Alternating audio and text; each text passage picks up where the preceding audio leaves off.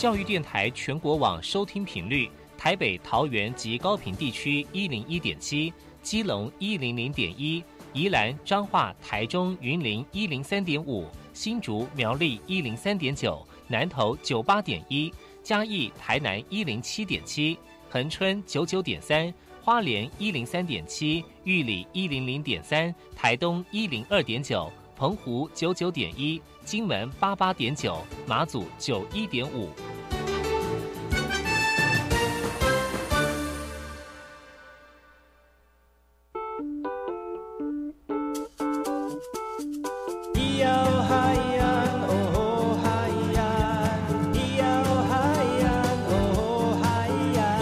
谁说传统就不能流行，唱古调也可以很嘻哈。我们来听听部落的声音，接收最新的部落脉动、原住民的讯息、新闻以及最新的流行脉动，只有在把右的后山部落克。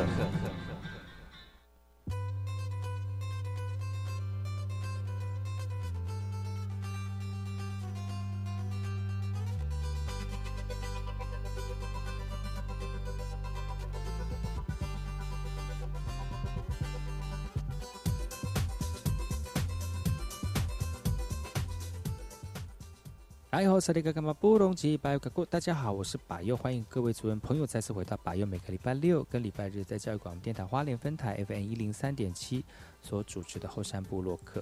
在今天后山会客室当中，邀请到昨天来到节目当中的古木撒固来跟大家继继续的来聊他坚持传统七角船羽冠的一个附证。其实，在八年来当中，他除了用心投入之外呢，也让自己对这块土地上的族群文化有更深的认识。但是他不藏私，他把这些所学的呢，跟着年轻人一起，把一只一只传统的羽毛插在象征勇敢而且被祝福的羽冠上面，而他用他的方式来传承文化，而他的这个座右铭就是做就对了，因为他不做，还有谁会做呢？不要忘记今天的有趣的故事，也要持续收听我们的节目哦。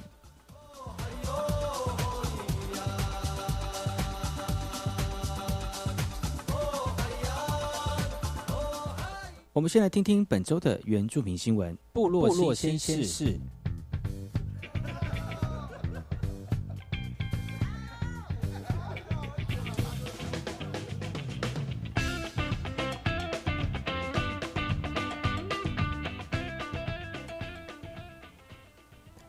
今天要跟大家分享的新闻，首先第一则是来自于台东的台中台中沙鹿地区的这个。呃，派普拉族人呢，有许多的传统文化。虽然长期受到汉文化的影响，及已经逐渐式微了，但是每年农历的八月二号传统祖灵祭，族人都会团聚祭拜祖先，同时也是他们传统的过年节庆。慎终追远是普世价值。台中杀戮的拉这个派普拉亲族亲呢，仍然维持这样的传统美德。而今天的派布拉族人，除了要固定举行祭祖仪式之外，也进一步的成立了派布拉故事馆，也希望透过文献以及影像的记录，让更多族人清楚自己的历史脉络。派布拉族人目前所剩不多，但近年来透过文化的复振，虽然不知道能够找回多少流失的文化，不过至少可以确认的是，每年农历八月二号都会在这边祭祖的民众，几乎都是台湾史上大渡王国中。派布拉族人的后裔。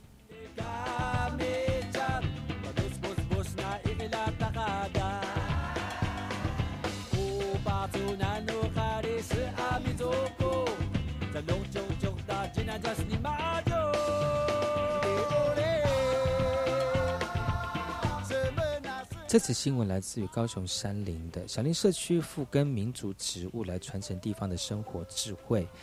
高雄小林社区大武大武龙族人在自家前后院种植叶桃叶、苎麻、圣蕨等植物，而这些这是族人早期生活息息相关的一些植物，像是苎麻根可以当做绳子来固定花环，或是用梧桐来制作成绑牛的绳子那大武龙族人虽然离开家里到山林永久屋居住，但族人重新找回家乡的记忆，也让传统文化与智慧得以保存下来。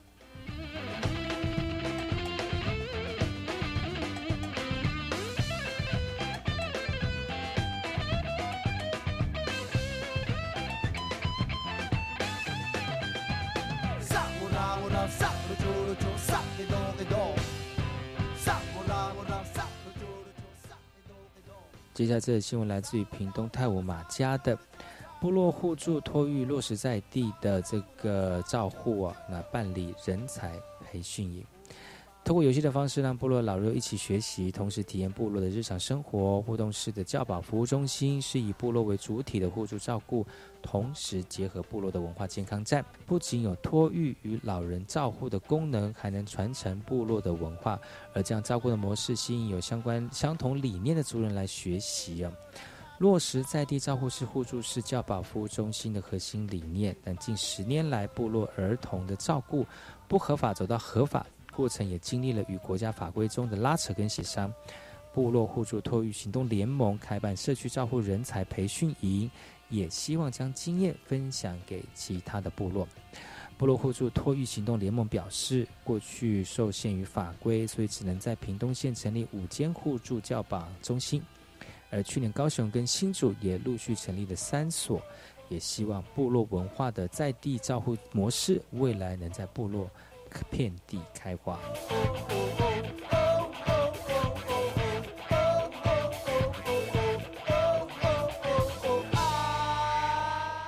接下来，这个新闻来自于台东市的。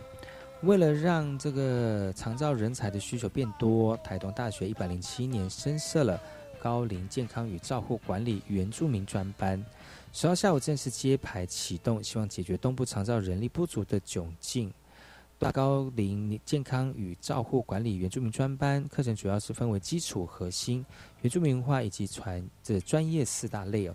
同时，也跟台东马街东基的迦南护理之家签署合作备忘录，来提供师资跟学习场域，也吸引二十七位充满热忱的原住民学子加入，也期望未来能留在部落为族人服务。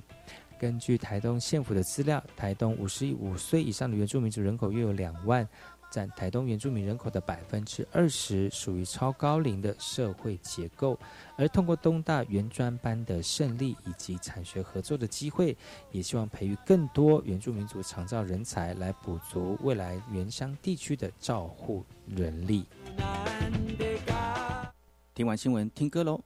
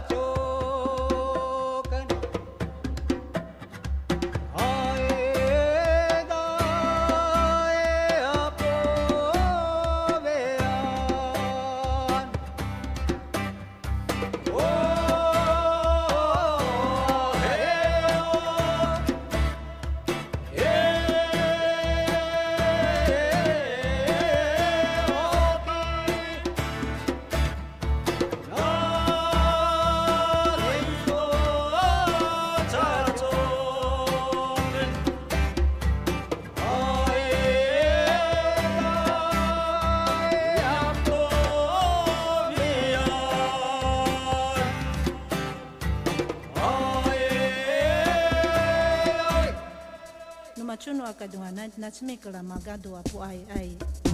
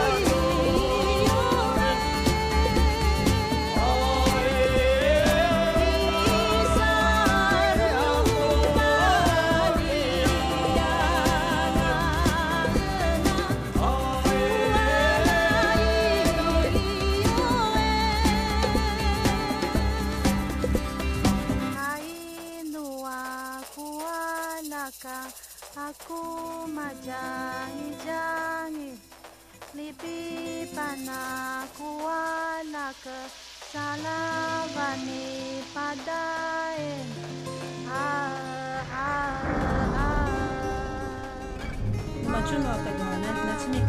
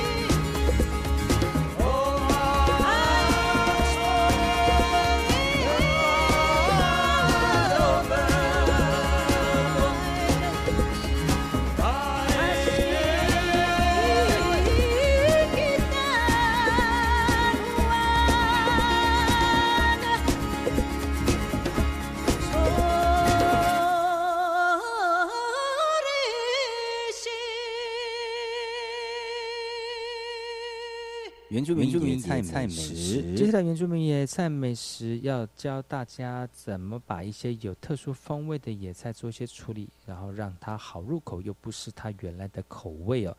那今天要介绍就是，如果带一些辛辣味的野菜该怎么处理呢？有不少野菜有辛辣味，比如说像菊科或十字花科的植物，它们可以媲美茴香以及香椿哦。吃起来有一种特别的感觉，很多人一旦接触这种野菜，慢慢的也能够习惯这些味觉的刺激，甚至也越来越爱吃呢。而这些野菜常被人取呃取来加工，或者跟别的植物一起食用，像是石竹鱼等等啊。我觉得我的吉他把凹呢。没有关系，感觉在这这喜欢干什么？点不点给救救我，可怜的。你少来这一道了，你。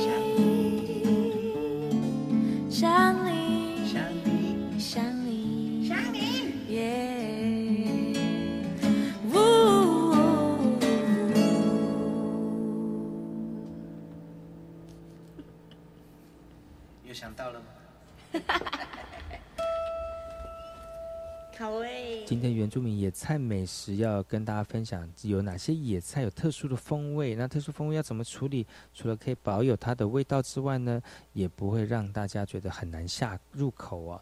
像是有一些带苦味的野菜，菊科的野菜啦，像苦菊菜啦、兔儿菜啦，呃等等都有具有苦味。呃，如果要去除去去除它的苦味呢，先要用滚水来穿烫过之后再炒或煮，但也可以直接利用油炸啊、因为高温油炸之后呢，苦味就会跟着消失。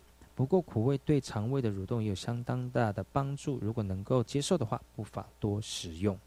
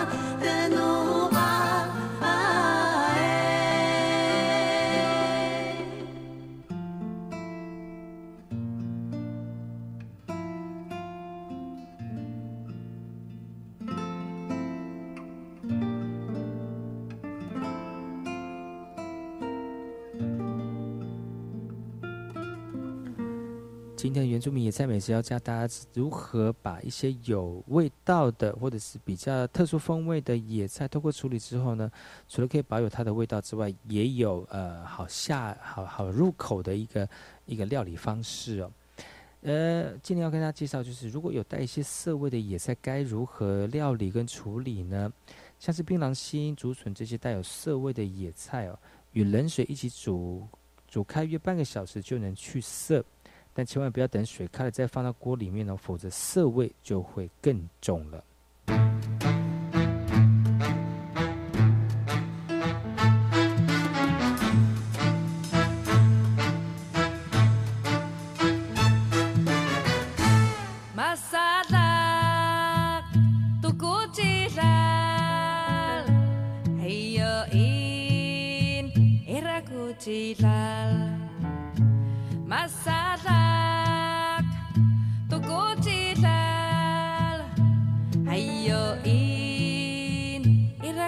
Sri Lanka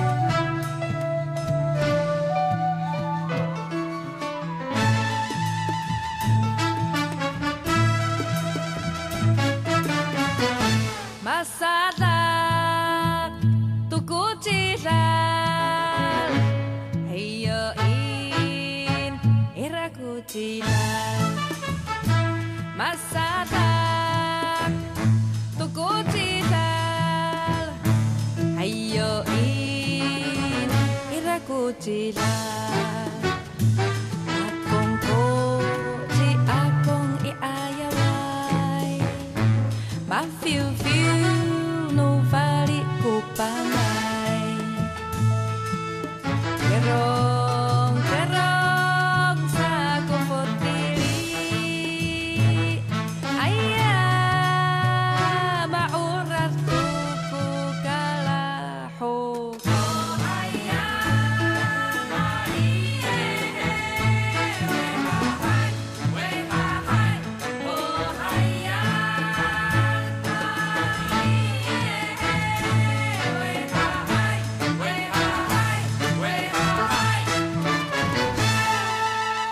今天后山会客室要再次邀请到昨天邀请的古木傻姑来到节目当中，跟大家分享他的雨冠的故事，不要错过今天的节目。休息一下。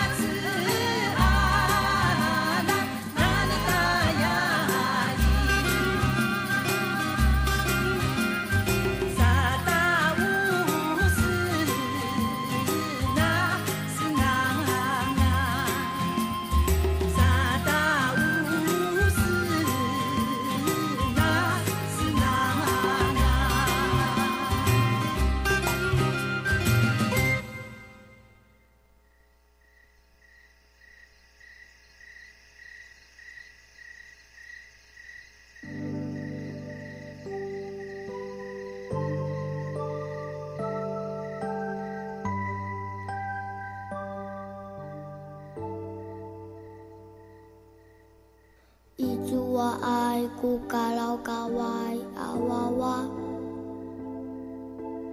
一祖哇爱古玛里佛代啊哇哇，一祖哇爱古嘎老嘎哇。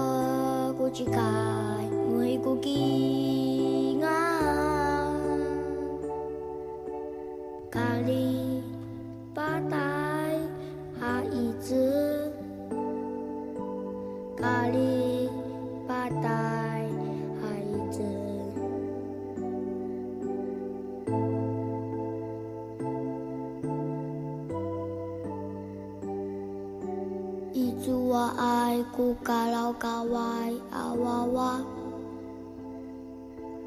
Ijua ai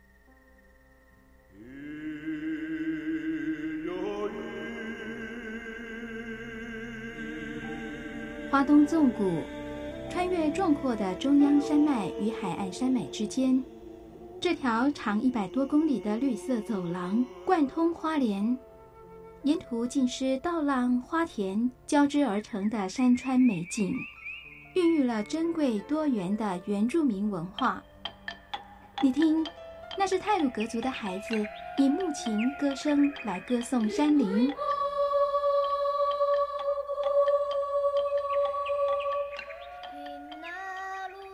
这是阿美族的孩子活泼热情的歌舞表演。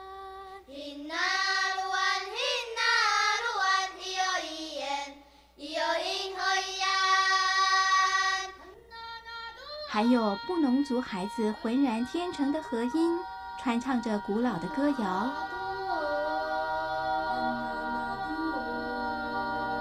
他们是花东纵谷的天籁。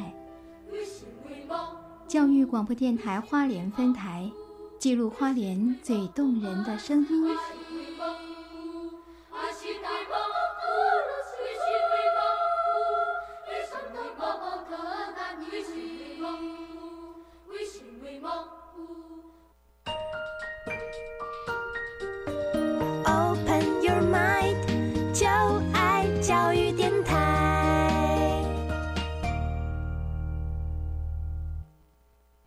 管那么的水，罗嘎西木啊！大家好，我们是欧开合唱团。您现在收听的是教育电台。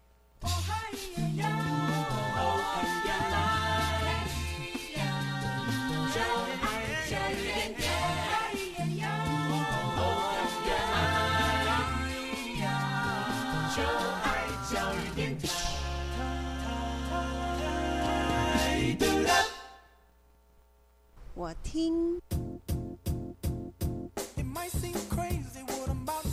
我也听，但是我最爱听。马佑主持的《后山部落客》。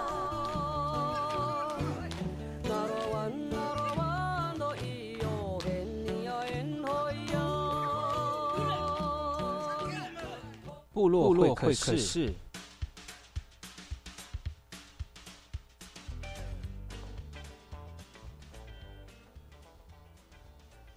还有萨利格格玛布隆吉巴尤卡库，大家好，我是百佑，欢迎再次回到百佑的后山部落克后山会客室，再次邀请昨天的萨固呃的小孩古木哈，古木傻姑 来到节目当中来跟大家分享一下，就是呃上昨天跟大家分享的就是投入自己的传统文化当中，特别是七岛川部落这个羽冠的附赠哈。那我们请呃傻姑来跟大家分，就是打声招呼。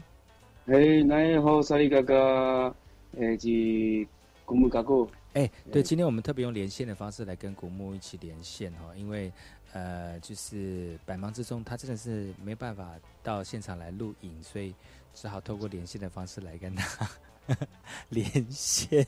但是有百般的不，百般的无奈跟不呃不不呃百般的无奈啦，就对了哈，就是就是这样子。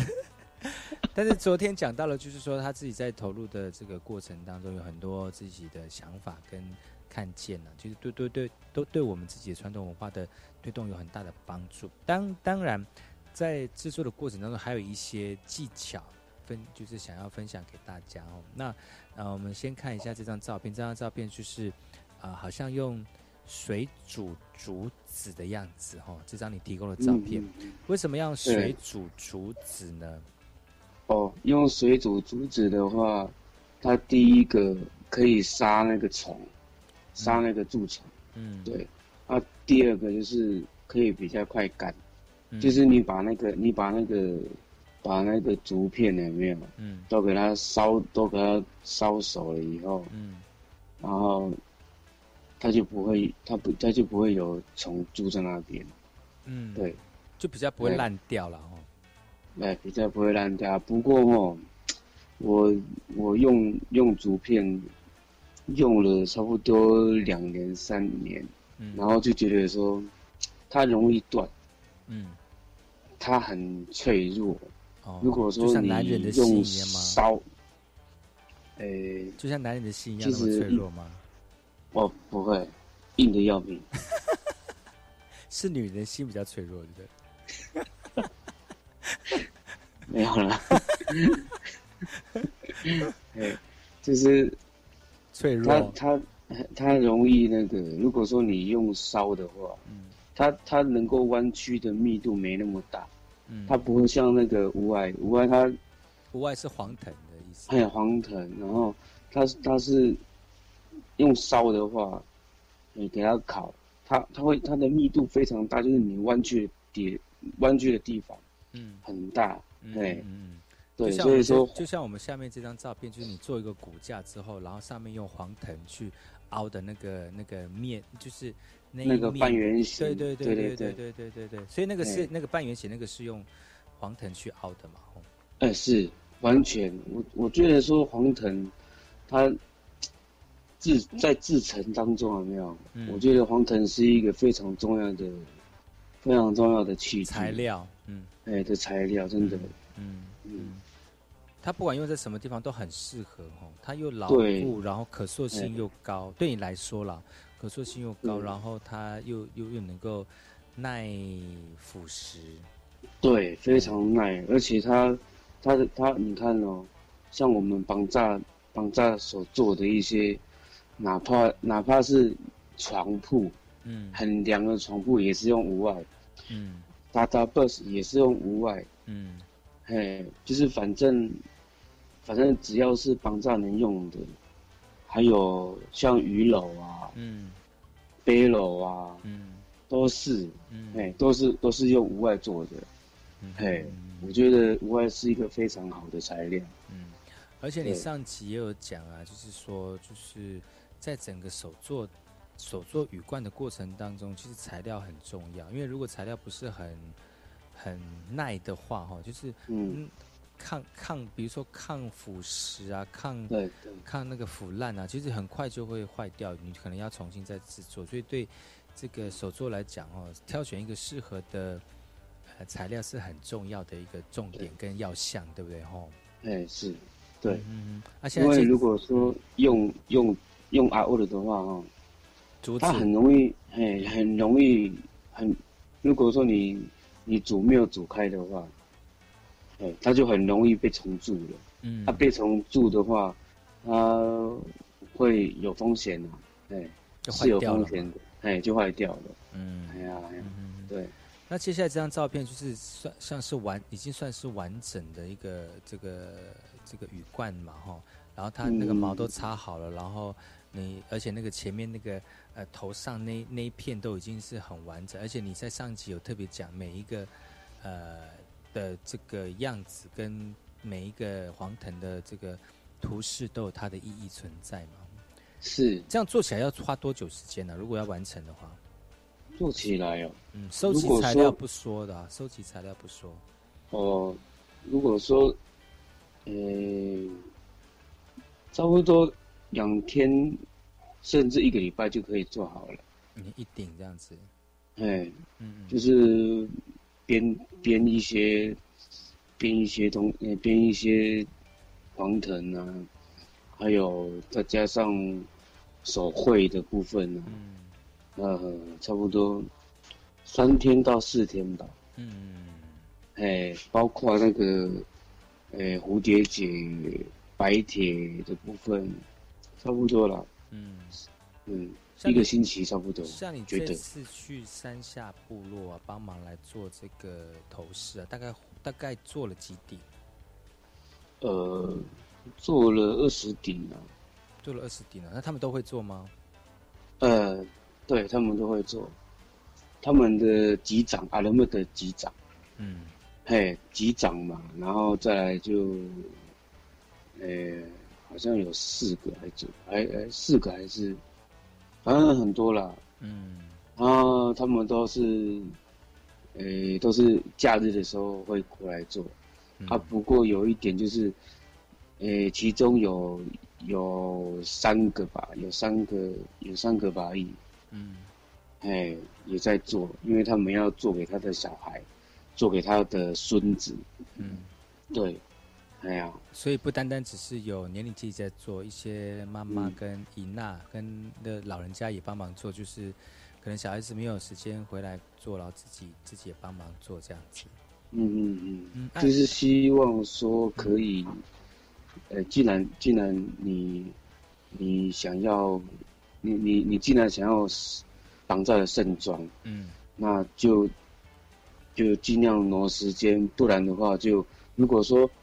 这样，呃，顶壁做差不多了，做好差不多了以后，你再去帮别人，帮别人一起做，嗯，对，这是一种互助的互助的观念，嗯嗯嗯，哎，绑架就是有这样子的观念，互相帮忙这样子，对对对，嗯，嗯，扎六啊，没扎六啊，这样子也好，对。接下来这张照片是好像是完工要放在头上面嘛？它有没有什么诀窍吗？比如说顶壁要怎么戴，或者是怎么怎么套在那个白铁罐上面这样子？哦，我用一个比较现比较现成的做法，就是，诶，用衣架来把它固定住。哦，嗯，所以所以尾巴那边，尾巴那边。嗯，所以是其实用现代的工具还是可以，还是可以帮忙到一些传统手工艺的部分，但是也没有脱离到传统的范畴，就对。呃，对对对。比比较方便，而且比较牢固一点，这样。嗯。那你怎么想到用？你怎么想到会用衣架呢？因为用其实用任何用任何物品把它固定住就好了。嗯。因为我之前有试过用绑的。哦。嘿，用完完全用绑的，我觉得你绑绑的紧，但是它会左右晃啊，嗯，哎，左右左右摇摆，嗯，然后之后想一想，还真的是真的是没办法了，因为已经没办法，所以说我就用那个衣架来固定，嗯，哎，所以就是在做在做这个这个传统手工头饰的时候，还是会碰到一些走投无路的时候。哎，有，然后走投走投路，走投无路就会自己再找到路。哎，就是哎，我就是道路。哎，我就是道路。没，哦，不好意思，不好意思，真的。所以就是，其实还是有自己的变通的方式啊，但是达到的效果还是一样的哦。但是不会脱离那种。手做的感觉，这样。你觉得这样手做自己做一个顶壁的感觉是什么样的一个一个一个一个内心的感受？内心的感受，嗯，诶，第一个，我我我可以我可以诠释，我可以诠释我做我为什么要要做顶壁的那那个的说法。嗯，对，嘿，然后然后再来就是，呃，求我阶级嘛，对不对？因为求我阶级，然后毕竟毕竟也是要装饰一下，嗯，哎，对，顶壁刀大，上衣 Smith，嗯，大大 bus，翻边裤巴里玛，就这样，嘿，这个就是这个就是吉卡斯万的盛装，嗯嗯嗯嗯嗯，对。但是你做你自己在做的过程当中，你有没有就是一种莫名的快乐？莫名的快乐有啊，就是那种投入的时候就觉得好像有些人喜欢钓鱼，有些人喜欢飙车，有些人喜欢打手游，嗯，然后你就喜欢做头饰，是吗？然后你在投做你在做头饰的时候，晚上可能会睡睡。睡到一半就会起来，哎，我可以这样做，然后眼睛就会特别亮，然后就睡不着，就很想跑跑跑去把头饰做完。诶，诶，有来想过啊，不过都都都会还是好好睡觉，都都会写在那个，都会用笔记写一下，或者是用用那个手机。用备忘录那边给他记录一下，这样子。嗯嗯。所以你是会把你自己突然想到的事情，比如说在做顶壁的时候，有什么样的方式可以想、可以做的时候，先先先想，然后把它写下来，然后真的，然后再把它真的有空的时候再把它做出来，这样吗？哦，哦，就是突破了，就是就是你你要怎么样把把顶壁带好，就是其实也是要多花一些时间。嗯。你这样，你这样做，你这样做头饰的这个呃附赠，嗯，做多久了？做多久了？嗯嗯嗯，呃，七八年有了吧？一二一二一二三四五六七八，差不多七年左右。七年了，哇，这七年时间很久哎。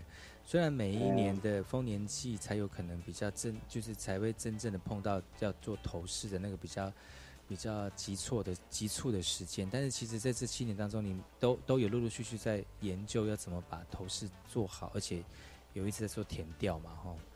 嗯，有也是有。那你觉得你觉得七年这样，你的你的你的做做做头饰的一个一个态度，跟你做头饰有没有做一些改变？怎么慢慢演进？慢慢演进。因为我我第一次草创的时候是二零一二年做的，嗯，对。然后因为那个时候刚好那个那个哈路有有开有开研讨会的课程，然后后来我就去学啊，然后学了以后，因为它是研讨会，它没有一个没有一个方向可以让可以可以让。可以让我去，让我去好发挥。他没有方向，哎，对，他就是纯粹纯粹就是大家发表他们的看见这样子。对对对，哎是，然后再来就是，就是做了一顶，做了比做了一顶头饰，嗯，嘿，然后那个时候只知道是头饰，哦，嘿，然后之后。之后，之后我就在想说，诶，头饰为什么是？为什么是？为什么是头？为什么是头饰？然后又就会在想想说，这个这是个是这这是不是有年纪？嗯，有是不是有年纪来来来去来去佩戴？你说在那次的研讨会当中，你就是有有自己有想到说。呃，有自己有自己自己自己会 O S 就想说，哦，这个是不是有特定的人才可以戴，或者怎么样这样的？哎，对，然后之后我做好了，然后拿回去，拿回去给我妈看，我妈说这个是顶壁哦，对，这个就是点币，因为我那我我阿妈有记忆，嗯，哎，我阿妈有那个有那个记忆，说以前他们米离信的时候，嗯，哎，他们都戴大大大帽子。大大的帽子是是什么？是指什么？我不晓得。然后之后做好了以后，再再去给我给我白衣看。我白衣说啊，这个是顶币。哦，哎，我才知道，哎，我才知道说，哦，原来原来这个就是，哎，这原来这个就是传统的羽冠这样。嗯，哇，所以是那个那个时候你就才知道说啊，呃，原来其实老人家在我们部落其实还是有人看到很传统的头饰这样子。嗯嗯嗯，哇，也是也是挖到宝哎、哎呀，我记得了。那你碰你碰到这种就是你平常没有看过的，然后对就是新的一个讯息呃被发现的时候，你当下的心情是怎么样？我当时的心里就觉得说，哦，高兴到昏倒，呃有，还是说还是说挂急挂急诊一个礼拜？没有啦，还是还是拥抱对方，然后跟他亲吻，就说感谢你特是这样，感谢你给给我那么好的资讯。诶、不要了，因为我阿妈都槟榔嘴，所以说，但是还是能够亲脸颊就好了。对，但没有哎，但是就是听到那种自己没有听过新鲜的事物，而且是呃这种这就是口传当中最新的一个资讯，你会觉得非常感动哦。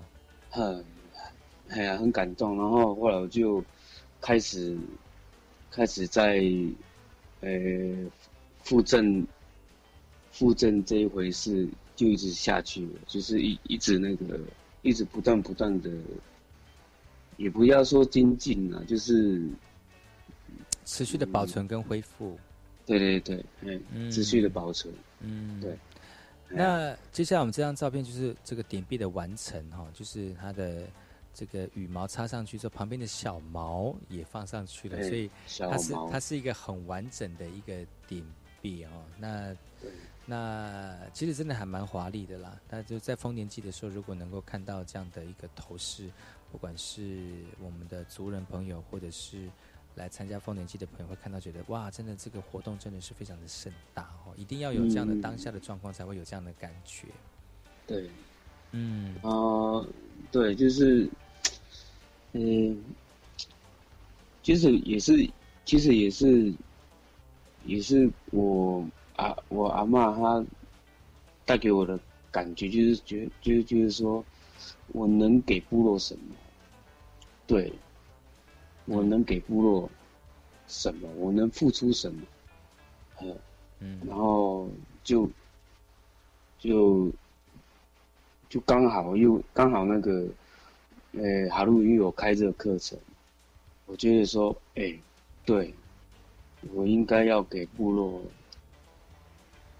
回馈一些，嗯。哎、回馈一些，哎、象征性的的的饰品，嗯我就就我就我就做了顶壁，哎、这个也是为自己的部落做一些贡献哦，真的很棒嗯哎。